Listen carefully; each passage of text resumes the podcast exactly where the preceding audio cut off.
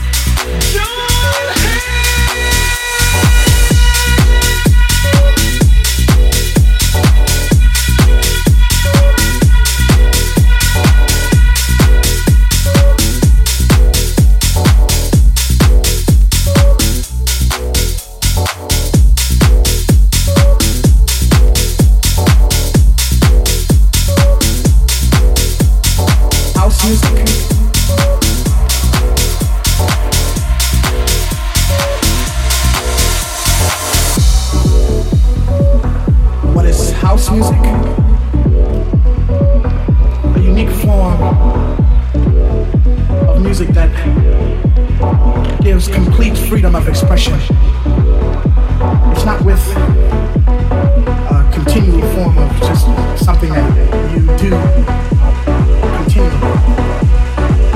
But it's just something that it's real simple, and it just deals with anybody can understand it.